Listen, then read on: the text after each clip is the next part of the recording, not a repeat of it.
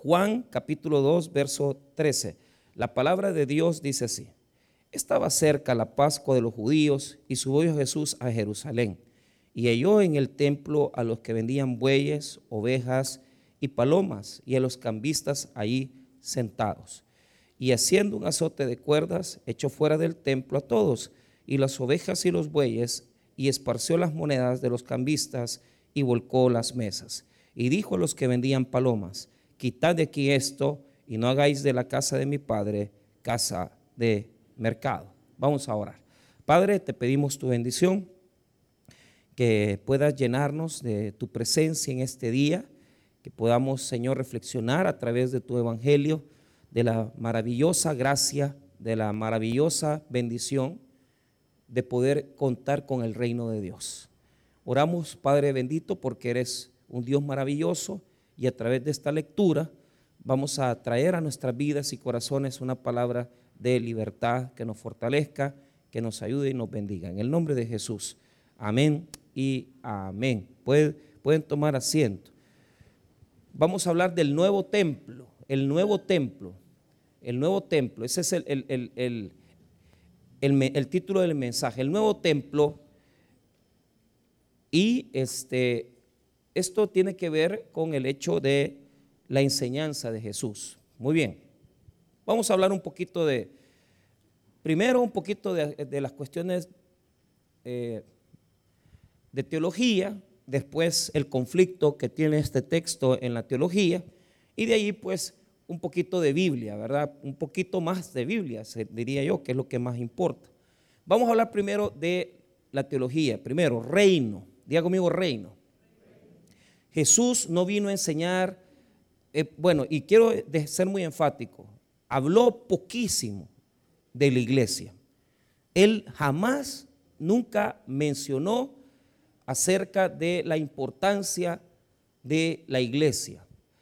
El único texto que se menciona de parte de Jesús con respecto a la iglesia está en Mateo.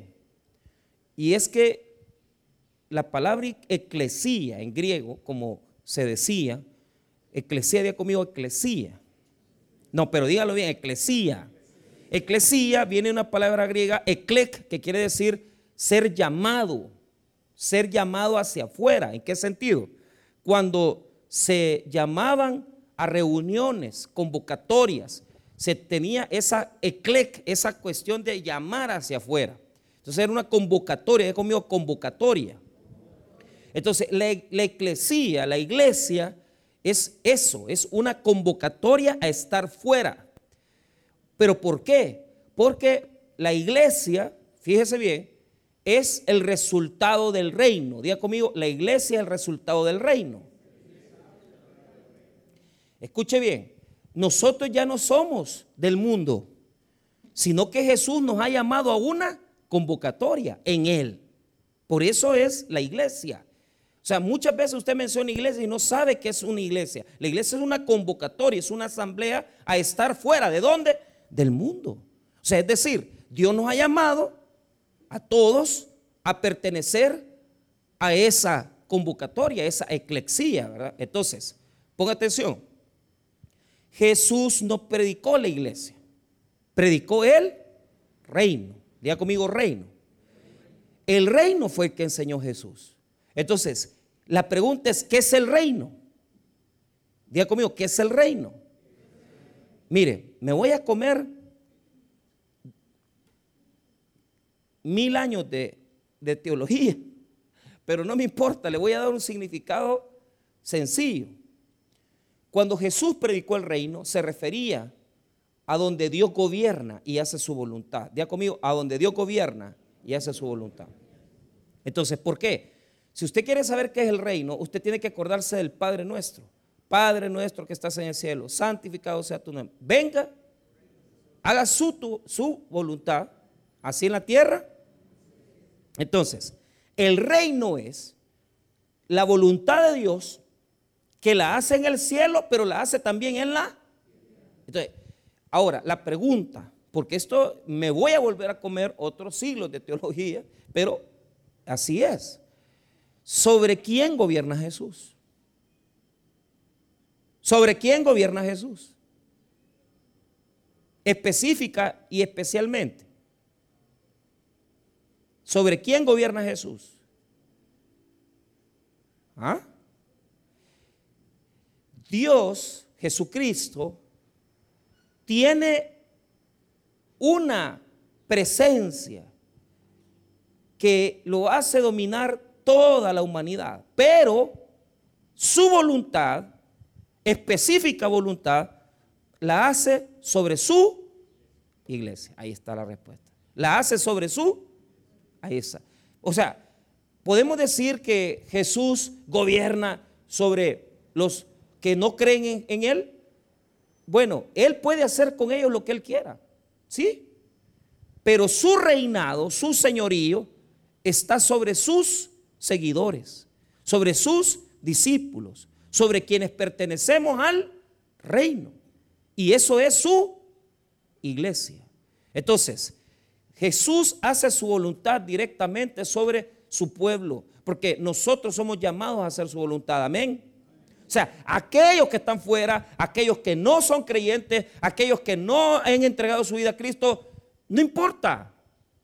Es que entonces yo, pastor, no valgo. ¿Cómo no? Lo que sucede es que hasta que te rendijas a Cristo, que hasta que le entregas tu vida a Jesús, Jesús gobierna tu vida. Porque ¿quiénes aquí me van a decir que los que no conocen a Cristo son gobernados por Cristo? No, es mentira. El señorío, diga conmigo, el señorío de Cristo se ejerce sobre su pueblo. Dígalo bien y que le quede claro. Amén. Ok. Imagínense qué clase de teología les he dado. Un resumen. Eso es. Mire, yo les contaba a los hermanos del ayuno que en la universidad me pidieron un trabajo del reino. ¿Qué es el reino? Mire, hermano, el libro más delgado que encontré era así, mire. El más delgado que encontré era así. Porque el reino está en toda la Biblia. Y es difícil de explicarlo.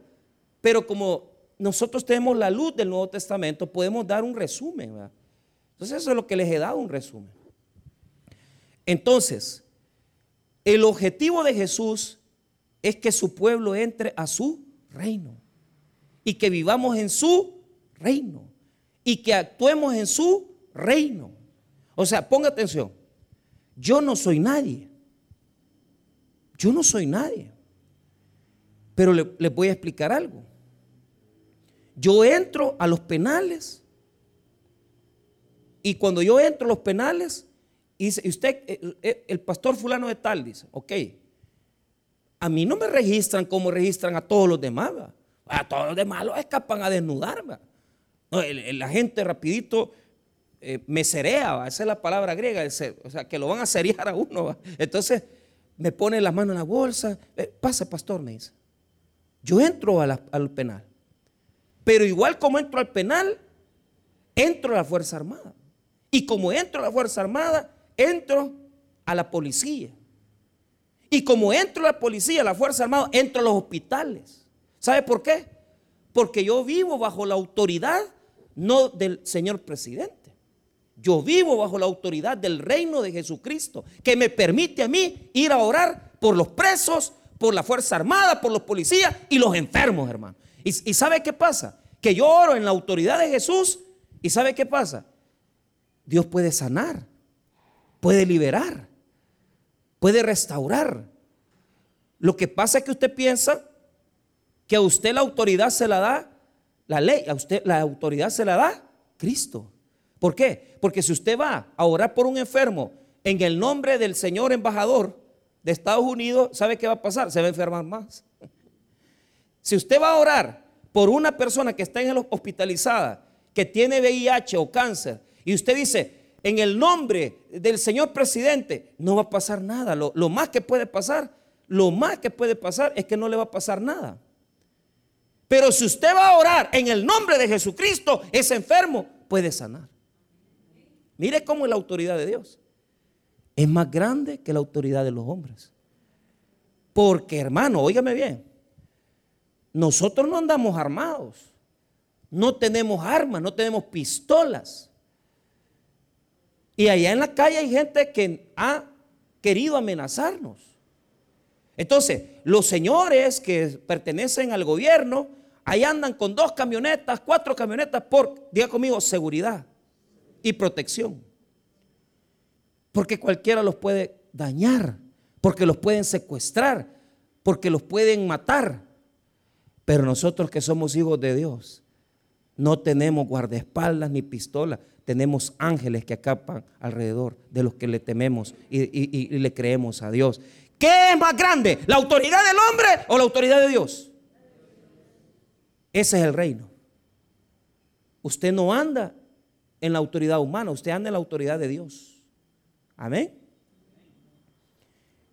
Sepa diferenciar lo que lo mueve. No es lo mismo que usted vaya el día de mañana, se levante a querer hacer una venta de un negocio, de una propiedad, o vaya al, mercado a abrir su negocio, y usted llegue y, y en la pura fuerza humana usted quiera vender, a que usted diga, Señor, yo te entrego todo mi día de trabajo, yo, Señor, quiero servir, en este día voy a vender. Y, cuando usted vende en la mañana temprano, la primera venta que hace, ¿qué, es lo que dice usted? Ya dice el nombre de qué? Y con un respeto. Porque usted sabe que el que le está dando de comer no es el hombre, sino que es Dios. Qué bonito el reino. Qué bonito el reino. Mire, ahí estaba yo bien preocupado el viernes porque, perdón, el jueves, porque iba a predicar jueves aquí. Entonces, y mi hija enferma de calentura, y mi esposa me habla antes de entrar al culto y me dice, mira, oremos por la niña.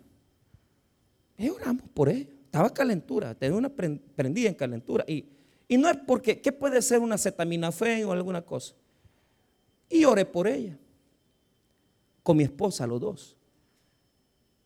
Y mire, hermano, eh, terminando el culto que hasta se me olvidó, porque yo, yo dije, ahí está la, la, niña, estar enferma, hay que ir a comprar medicina.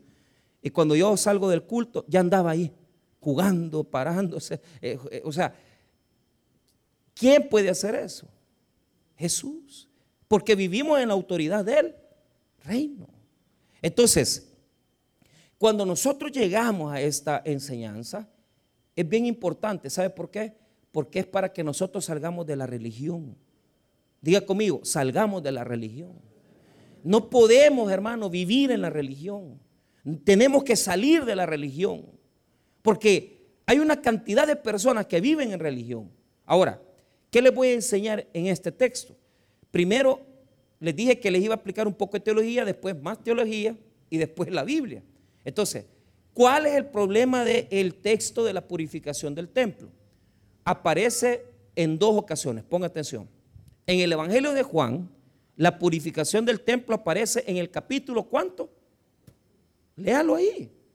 ¿Dónde aparece? Aquí está.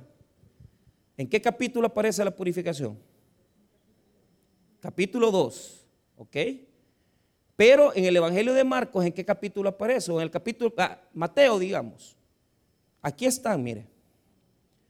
Yo tengo unas letritas chiquititas aquí, mire. Ahí aparece la referencia donde aparece. Vaya conmigo a donde aparece ahí. Me dice, Mateo, ¿cuánto? Ahí está. ¿Cómo se llama eso? Una cita de referencia. Mire, tal vez para algunos eh, eh, el culto de las siete no les, porque aquí trato yo de que la gente, como vienen solo una vez a la semana, que ustedes agarren un poquito más y darles ayuda. Mateo 21. Mateo 21. ¿Qué es lo que nota ahí? Versículo 12.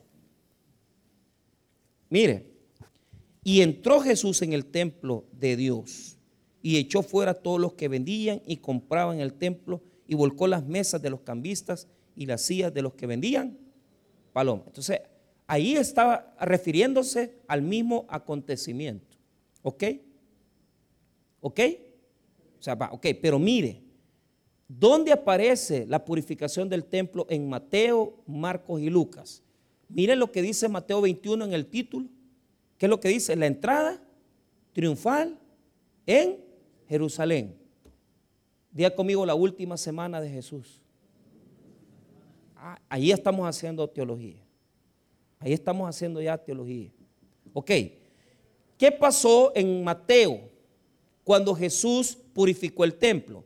Mire lo que dice el 16, Mateo 21, 16.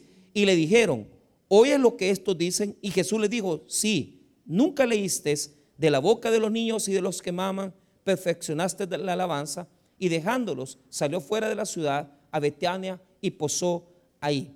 ¿Por qué? Porque cuando Jesús purifica el templo, sucedieron dos cosas. Diga conmigo, sanidad y alabanza.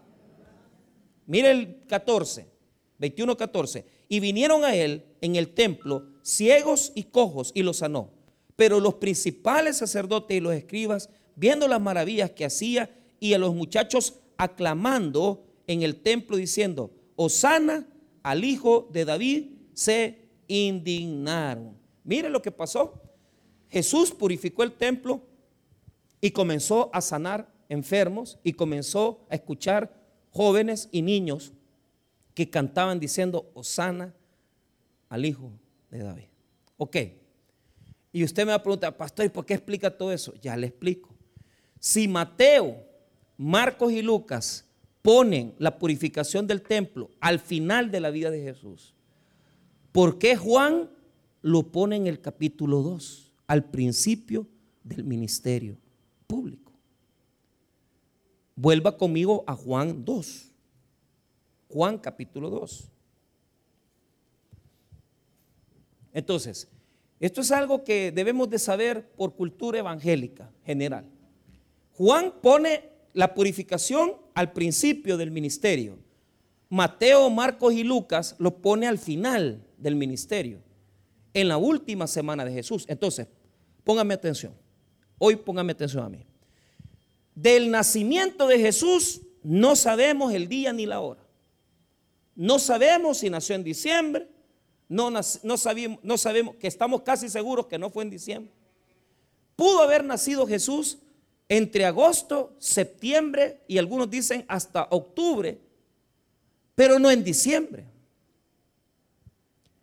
Pero no lo sabemos, porque no tenemos fechas del nacimiento. Pero sí tenemos fecha de la muerte. ¿Por qué? Porque a Dios le ha placido que nosotros podamos saber cuando Jesús murió. ¿Y sabe por qué, hermano? Si hay algo verdadero o cercano al cristianismo verdadero, es el día en que Jesús murió. ¿Por qué? Porque la Pascua se celebraba en estas épocas, exactamente en las fechas en las cuales nosotros estamos ahorita celebrando la Semana Santa. Entonces, la Pascua se celebra entre el mes de abril, marzo, finales de marzo y principios de abril. Porque la Pascua fue la que se estaba celebrando en la última semana de Jesús. Por eso sabemos que Jesús murió en esta aproximada fecha. Aunque no sabemos el día exacto, sí sabemos que es la época del año en la, en la cual estamos ahorita celebrando. Entonces, ponga atención, la última semana de Jesús se caracteriza por esto. ¿Por qué a este día domingo se le llama Domingo de Ramos? Diga conmigo Domingo de Ramos. Porque Jesús va a entrar. Ahí va a ver usted. Yo no he ido al centro, pero hay palmas en el centro. ¿Ah? Han, tirado palmas en el centro, en las iglesias. Domingo de Ramos. ¿Por qué? Porque el domingo Jesús va a entrar a qué? A Jerusalén. ¿Sí? Se ubica. El lunes Jesús va a purificar el templo. Amén. Y el día jueves o viernes, porque ahí hay unas tradiciones que no estamos seguros, para mí es viernes, Jesús va a morir y va a ser crucificado. O sea, estamos a pocos días de que Jesús muera. Entonces, pero Jesús entra a Jerusalén en su pollino y le tiran palmas y lo alaban. Y el día lunes Jesús va a purificar el templo de Jerusalén. La mayoría de eruditos serios piensan que la causa por la cual mataron a Jesús fue que purificó el templo. porque era un acto violatorio. Y ya se lo voy a explicar, es un acto agresivo. Entonces, ahorita solo le he dado datos. Ya le voy a juntar todito lo que le quiero explicar ahorita. Muy bien. ¿Cuántas purificaciones son entonces? Los teólogos americanos conservadores dicen que Jesús purificó el templo dos veces. Una al principio de su ministerio, como dice Juan en capítulo 2, y otra al final de su ministerio, como dice Mateo 21, Marcos 11 y Lucas 19. Entonces, diga conmigo, dos purificaciones. Una al principio y una al final del ministerio. ¿Qué piensa usted? ¿Son dos o una sola contada diferente? ¿Ah? ¿Son dos o una sola? ¿Mm? No lo sabemos. No podemos ser tan radicales y decir, ah, es que fueron dos al principio y al final. No. Porque si la Biblia aparece en Juan 2, yo ahí tengo mis dudas. ¿Por qué? Porque si aparece al principio, yo tengo que creer. Y si, y si en Mateo, Marcos y Lucas aparece al final, yo también tengo mis dudas. Entonces, a mí, sinceramente, si lo hizo al principio o lo hizo al final, la importancia no es esa. Diga conmigo, la importancia no es esa. La importancia es lo que significa que purificó el templo. Eso es lo que tengo que buscar. Ahora, cuando a usted le pregunten cuántas veces Jesús purificó el templo, ¿qué va a responder? Usted tiene que responder como teólogo. Diga conmigo, teólogo. Mira, los eruditos dicen que fueron dos veces, pero pudo haber sido una sola. No hay ningún problema. No hay ningún problema. Si fueron dos o una. Yo tengo mi propia postura que no se las puedo comentar porque no es relevante. No importa lo que yo piense. Pero, ¿qué significa la purificación? Eso es lo que les quiero explicar esta mañana. ¿Qué significa la purificación? Diga conmigo, ¿qué significa? Si la purificación Jesús la hizo en la entrada, después de la entrada triunfal, cuando se le ponían las palmas. Porque ¿Qué significaba eso? Que se estaba recibiendo a Jesús como el rey, como un rey, un dignatario. Se le ponían palmas, ¿verdad? Y el día lunes Jesús purifica el templo. ¿Qué es lo que quiere decir para nosotros? Bueno, les cuento rápidamente. Día conmigo, en el, en el templo habían dos negocios. Por eso purificó el templo. ¿Por qué? Porque en el, negocio, habían dos negocios grandes. El primer negocio que había era los cambistas.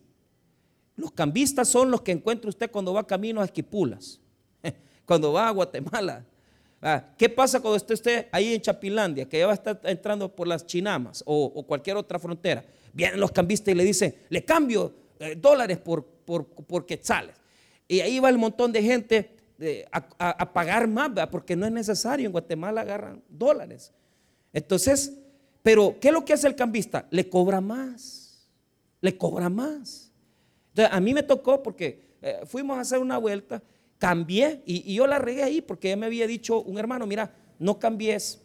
Allá en Guatemala puedes pagar con tarjeta de crédito y ahí, ahí te cobran, te cobran como, eh, eh, en, como en dólares, perdón. Pero yo cambié y cambié mucho. Cambié como 50 pesos, 50 dólares.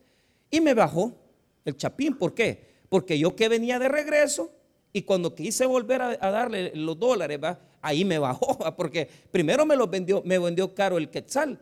Y después, cuando me volvió a cobrar, me volvió a bajar. O sea, me bajó dos veces. Entonces, sin vergüenza, imagínense. Ahí el rey no, no les importó, o sea, me clavó. Entonces, ese negocito lo tenía en el templo. ¿Por qué? Les voy a explicar. Las monedas romanas tenían el rostro del emperador. Entonces, los judíos no adoraban imágenes. Entonces, todo el que iba al templo a adorar tenía que pagar para cambiar las monedas, porque si daban una ofrenda, no podían dar la ofrenda con la moneda romana porque tenía el rostro del emperador y para ellos era idolatría. Entonces, ahí estaban los empleados de los sacerdotes y les cambiaban las monedas romanas por moneda judía. Entonces, le cambiaban las monedas romanas por cheques. Los, cheques no tienen rostro del emperador romano. Ese era el primer negocio. Pero ahora, el segundo negocio feo que tenía en el templo era uno que era peor. Diga conmigo, los bazares de Caifás. ¿Quién era Caifás? El sumo sacerdote. Diga conmigo el sumo sacerdote. ¿Quién es ese? El pastor, va. ¿Ah? El que era el que mandaba el templo. Entonces, el Caifás había mandado a poner unos negocitos. Ahí es como que yo les pongo unos chalets, va. Ahí va. Y yo les diga, miren, vayan a comprar, vayan a comprar ahí. Y yo les pongo ahí unas ventas de, ¿qué? Les pongo una venta de, ¿de qué podemos vender? De hot dogs. No, eso, eso lo vendemos. No es eso. Póngale que yo vendiera ahí los animales, va. Ahí estaban los animalitos, porque el que quería dar ofrenda, ahí venían los judíos, mire, usted había criado su, su corderito, le había estado dando de comer y le daba buen pasto al corderito. Y usted, porque usted iba a adorar al Señor. Entonces, usted salía, póngale de Jericó, agarraba el animalito bien comidito y usted se lo llevaba al templo con, eh, eh, con aquella esperanza de ofrendarle al sacerdote y al Señor. Entonces, cuando ya llegaba ahí, habían unos señores que eran los que evaluaban la ofrenda. Entonces, usted había cuidado el corderito y lo había llevado bien gordito, bien alimentado, pero los empleados del sacerdote veían el cordero y decían, ah, este corderito está, mira, esta pezuña la tiene arruinada, mira, esta pezuña la tiene golpeada.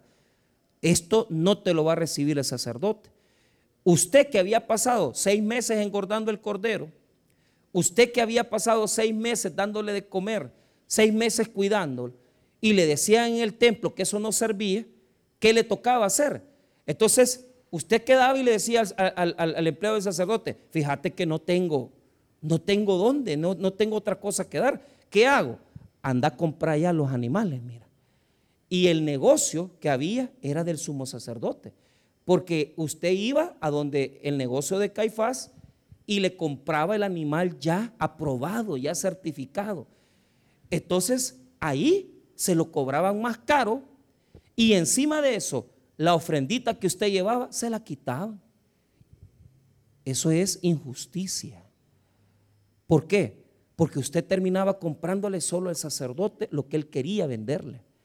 Entonces, los dos negocios que habían era un cambio de monedas y el segundo era una compra de corderos, palominos y animales que le pertenecían al sacerdote. Eso le dio a Jesús indignación. Eso indignó a Jesús y lo llenó del celo. De tal manera, y solo imagínense, solo pónganse en la mente, solo pónganse esta imagen en la mente, pero póngansela bien.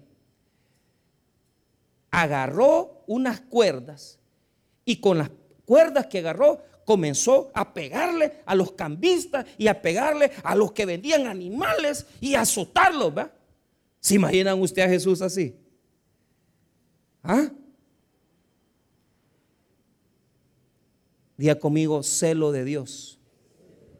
Algunos han dicho, ay, es que Jesús se enojó ahí. No, fue el celo. ¿Por qué?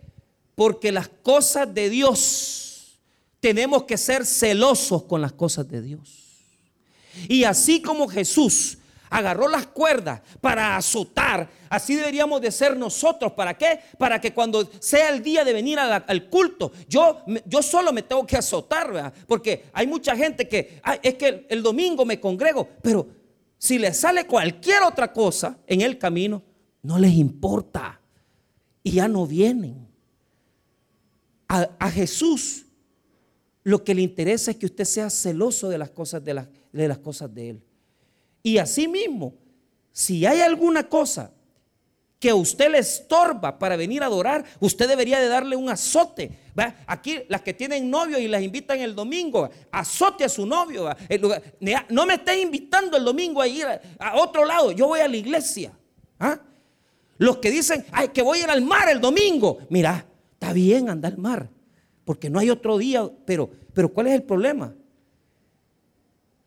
Vení, congregate, y después te vas a echar la mariscada que te viera comer y no te tomes la cerveza. ¿Ah? Y si te dan ganas de agarrar la cerveza, azotate vos solo. Agarra el lazo y te, y te das dos azotes. ¿Ah? El domingo quieren hacer todo. El domingo quieren ir aquí, el domingo quieren allá. Cálmense, hombre. Azote y sea celoso, porque su culto y su adoración a Dios, que no se lo quite nadie. Ahora, esa no es la enseñanza. Tenemos que ser celosos de las cosas de Dios. Esa es una primera enseñanza. Pero la segunda y la tercera es, mayuca. ¿Por qué? Mire lo que dice el versículo número 14 y 15. Y halló en el templo a los que vendían bueyes y ovejas y palomas, y a los cambistas ahí sentados. Y haciendo un azote de cuerdas, echó fuera del templo a todos y las ovejas y los bueyes, y esparció las monedas de los cambistas y volcó las mesas. ¿Se imagina usted ese escenario? Que hasta las monedas salieron volando, hermanos. Ahora, en las iglesias hay cambistas y hay también personas que se dedican a hacer el cambio de los animales.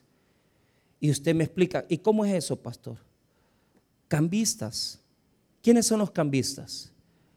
Los que piensan, óigame bien, que porque están haciendo algo para Dios, o que si ustedes están dando tal vez una ofrenda, Dios les va a agradar, usted va a agradar a Dios con su dinero. Y, y yo siempre pongo el ejemplo que yo les voy a decir, miren, hace unos veintipico de años, yo me dedicaba a prestar dinero. Y entonces era, era bien absurdo. ¿Por qué? Porque yo venía, mi vida estaba desordenada, mi vida estaba lejos de Dios, pero yo pensaba que porque el domingo yo llegaba a la iglesia a darle una ofrenda a Dios, Dios me iba a prosperar a mí. Mire, usted sabe la cantidad de gente. Yo me acuerdo de un señor eh, y se lo digo con respeto porque no, hay cámaras ahorita, en Usulután. Un señor dueño de camiones de transporte, señor de dinero. Y yo me, recuerdo de él porque llegaba en su gran camioneta, una Toyota Land Cruiser, la parqueaba y se bajaba con sus botas y un gran cincho así va. Pero cuando se bajaba, se bajaba con una cipota con la que estaba viviendo. Él no estaba casado con ella. Esa era la tercera mujer que tenía. Pero a él le gustaba venir a la iglesia el domingo. Entonces, cuando yo predicaba así, entonces él se enojaba conmigo porque eh, eh, eh, él, venía, un día me vino y dijo, pastor, le voy a, le voy a regalar, mire, me, regaló un cerdo de engorde para rifarlo. ¿Ah? Entonces, le voy a regalar, él me regalaba animales, para rifarlos en la, en la, cuestión de la iglesia y la gente participaba. Y, nosotros sacábamos 800 pesos de la rifa, 900, pero ¿cuál era la cosa? Él lo que quería era que yo ya no dijera cosas de vivir con, con cipotas, con señoritas, porque él pensaba que regalando animales, bien me acuerdo que un día me dijo, pastor, ¿cuánto va a necesitar para poder eh, hacer? No me acuerdo qué fue, y me acuerdo bien porque me sacó así, mire, tres billetes de 100 dólares nuevecitos. Y yo, feliz, yo se los agarré. Pues. ¿Por qué? Pero él creía que con esos 300 pesos me iba a callar. Hermano, mire, le voy a decir una cosa. Usted puede venir a dar el pisto que quiera y puede hacer lo que sea en esta iglesia.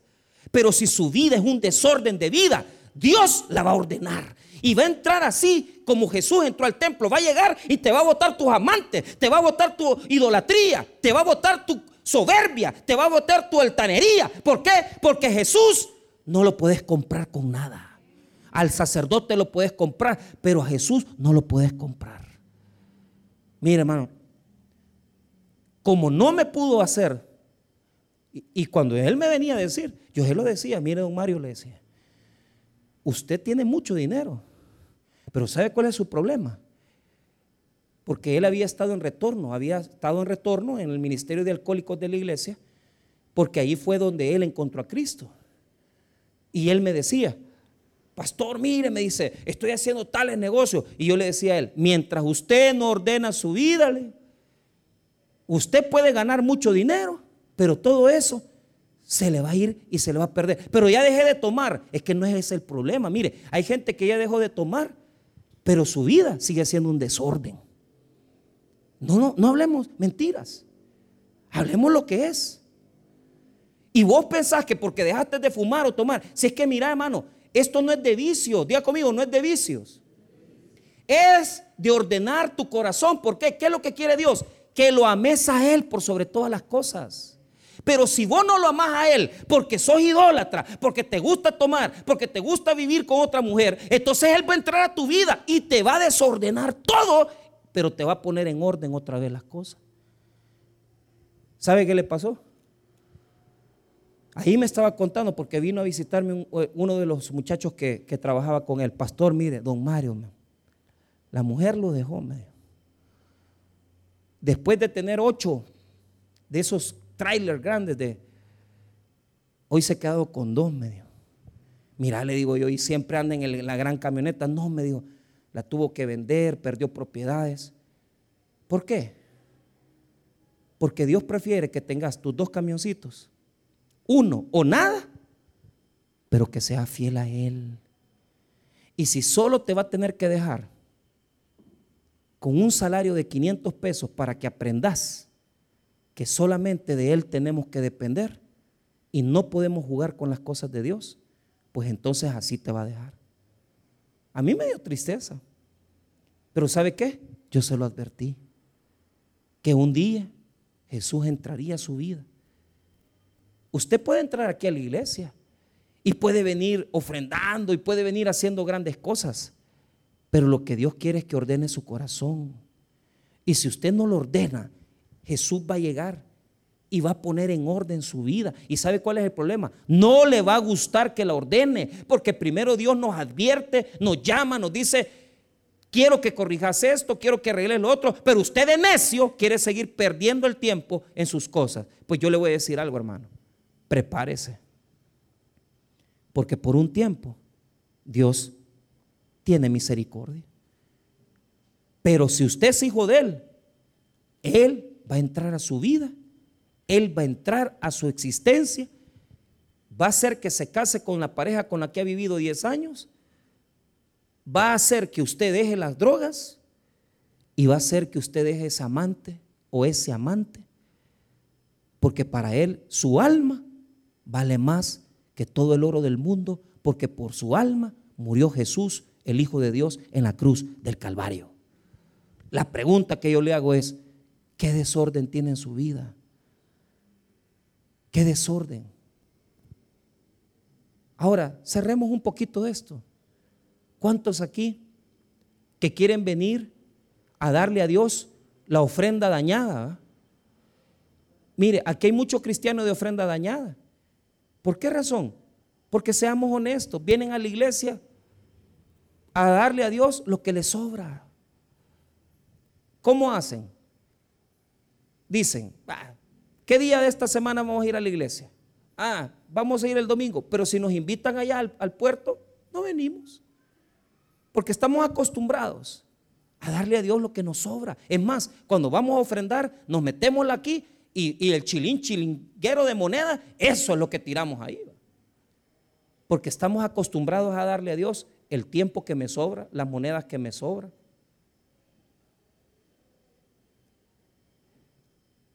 Y le venimos a dar a Dios lo que Él lo que Él no merece, porque Dios no merece que le demos una ofrenda arruinada. Dios merece que le demos lo mejor. Cuando venga usted a la iglesia, usted véngase bien vestidito. Cuando usted venga a la iglesia, traiga, mire, no son cantidades. Pero si usted va a dar un dólar, apártelo y diga, esto es del Señor. Si usted va a venir a la iglesia, hermano, no venga con estar viendo el reloj. Es que ya, ya me están esperando los bolos ahí en la esquina. Y ya, uy, mira, nos va a dejar el bus de la excursión. Estás perdido totalmente. ¿Sabes por qué? Porque Jesús te ha dado respiración, salud y bendición y no te cobra por lo que te da.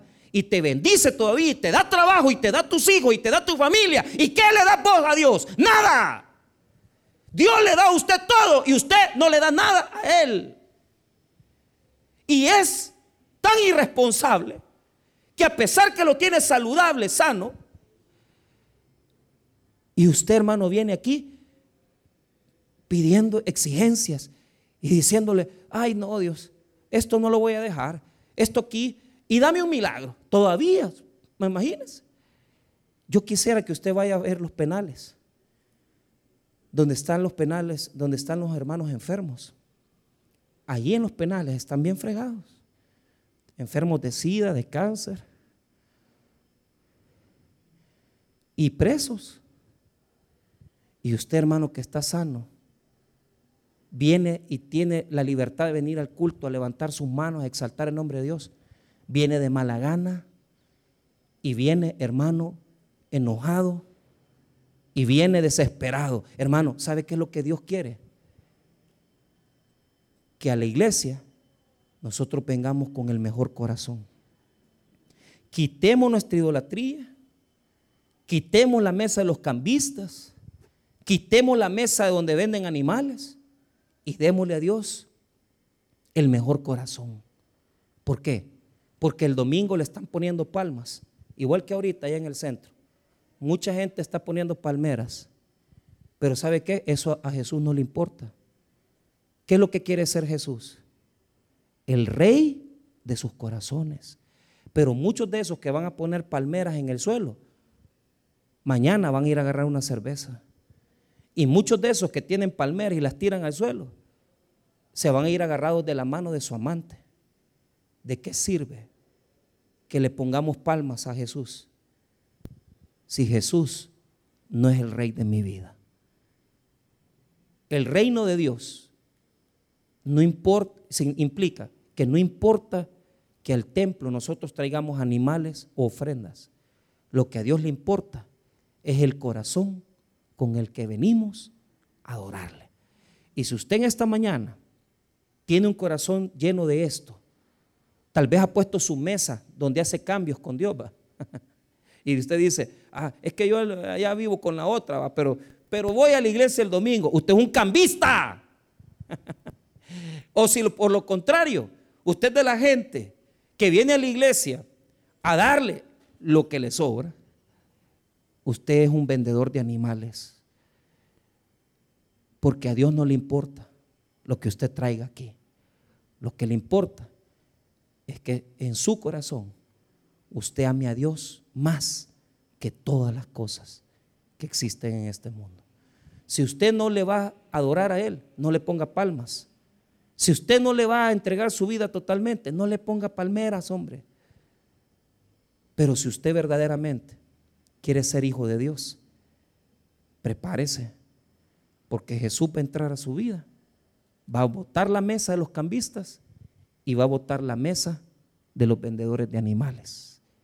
Porque lo que reina en la vida del cristiano no es el templo, sino que lo más importante en la vida del cristiano es Jesús el Señor. Votemos nuestras mesas y si hemos metido hipocresía, falta de santidad y si hemos metido pecado en nuestra vida cristiana, saquémosla, porque Jesús quiere que Él sea lo primero en nuestras vidas y lo más grande de nuestras vidas. Vamos a orar, hermanos. Padre,